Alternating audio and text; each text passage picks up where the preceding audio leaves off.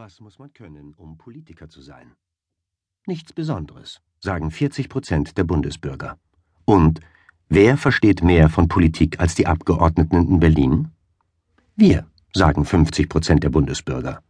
Mit anderen Worten, Politiker kann jeder. Verwundert dieses Ergebnis einer aktuellen Umfrage des Institutes für Demoskopie Allensbach im Auftrag der Frankfurter Allgemeinen Zeitung? Nein. Denn die Politiker selbst tun alles, um diesen Eindruck nach Kräften zu verstärken. Bei ihren Reden und Interviews riecht es längst nicht mehr nach Schwefel, sondern nach Schwafel. Sie beschimpfen sich unflätig, Eierkrauler, und würdigen sich damit selbst herab. Sie werden offenkundig von Lobbys, Beratern oder Verbänden vor den Karren gespannt und nennen es Sachpolitik.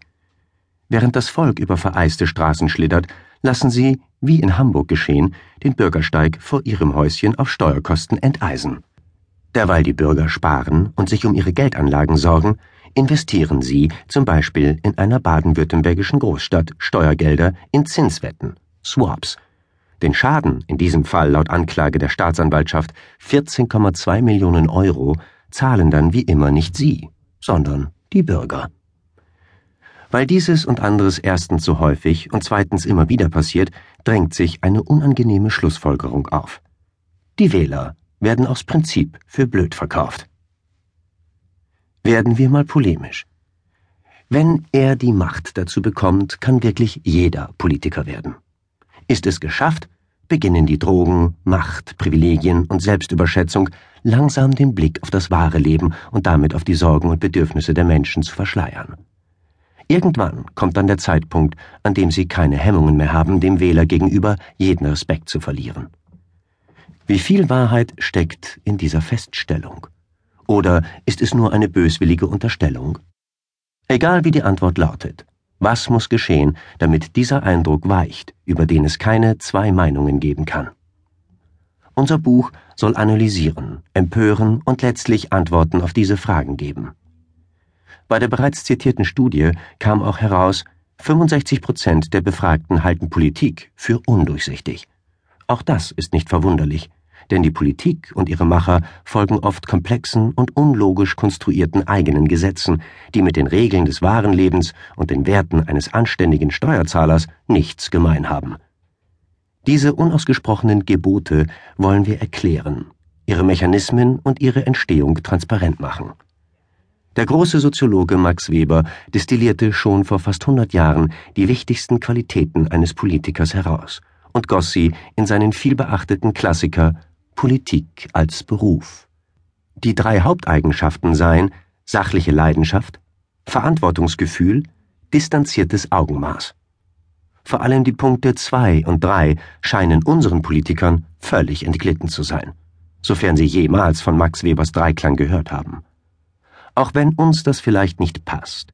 Demokratie braucht Berufspolitiker, die sie gestalten, bewahren und fortentwickeln. Doch sie braucht zweifelsohne einen neuen Typus Politiker. Was soll er können? Welche Werte soll er leben? Was darf er und was darf er nicht? Wir haben mit Insidern, Aussteigern, Beobachtern und Akteuren darüber gesprochen und darüber, ob der etablierte Politikbetrieb mit seinen zahlreichen Abgründen überhaupt reformfähig ist. Wir begnügen uns also nicht mit der bloßen Beschreibung der politischen Erosion, sondern verknüpfen die zehn ungeschriebenen Gebote der Politik, die im Berliner Regierungsviertel, in den Landeshauptstädten und in den Rathäusern tagtäglich gelebt werden, mit Vorschlägen zur Erneuerung. Die ist längst überfällig denn die Wähler spüren, dass die Kluft zwischen der Realität ihres Lebens und der des politischen Lebens immer größer wird. Der Ärger darüber wächst und die Verdrossenheit auch. Die erwähnte Allensbach-Studie und die überraschenden Erfolge der Piratenpartei in den Jahren 2011 und 2012 sind dafür die besten Beweise.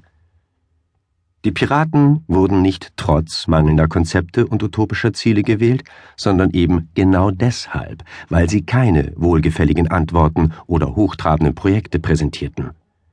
Dass sie ihre Stimmen nur bei Internetfreaks oder idealistischen Jungwählern gesammelt haben, ist eine Legende der etablierten Parteien. In Wahrheit hatten viele ihrer bürgerlichen Stammwähler die Nase so voll und jede Illusion auf Besserung verloren, dass sie die Option Chaos im Gegensatz zum Laberalismus durchaus sexy fanden. Die Indizien mehren sich. Wähler lassen sich nicht mehr für blöd verkaufen. Immer häufiger erkennen sie, was sich hinter der Fassade der Tagesschaupolitik und Talkshow-Zirkel wirklich abspielt, womit sie gelockt und gefoppt werden. Die Kulisse bröckelt. Es ist höchste Zeit für grundlegende Veränderungen. Darum schreiben wir dieses Buch. Du sollst deine Macht verteidigen. Der Parteifreund ist dein bester Feind. Wir waren gewarnt worden, wohlwollend. Ob wir im Ernst glaubten, dass uns jemand aus dem Politikbetrieb, zumal wenn er dort einen Namen hat, Einblicke in die Ränkespiele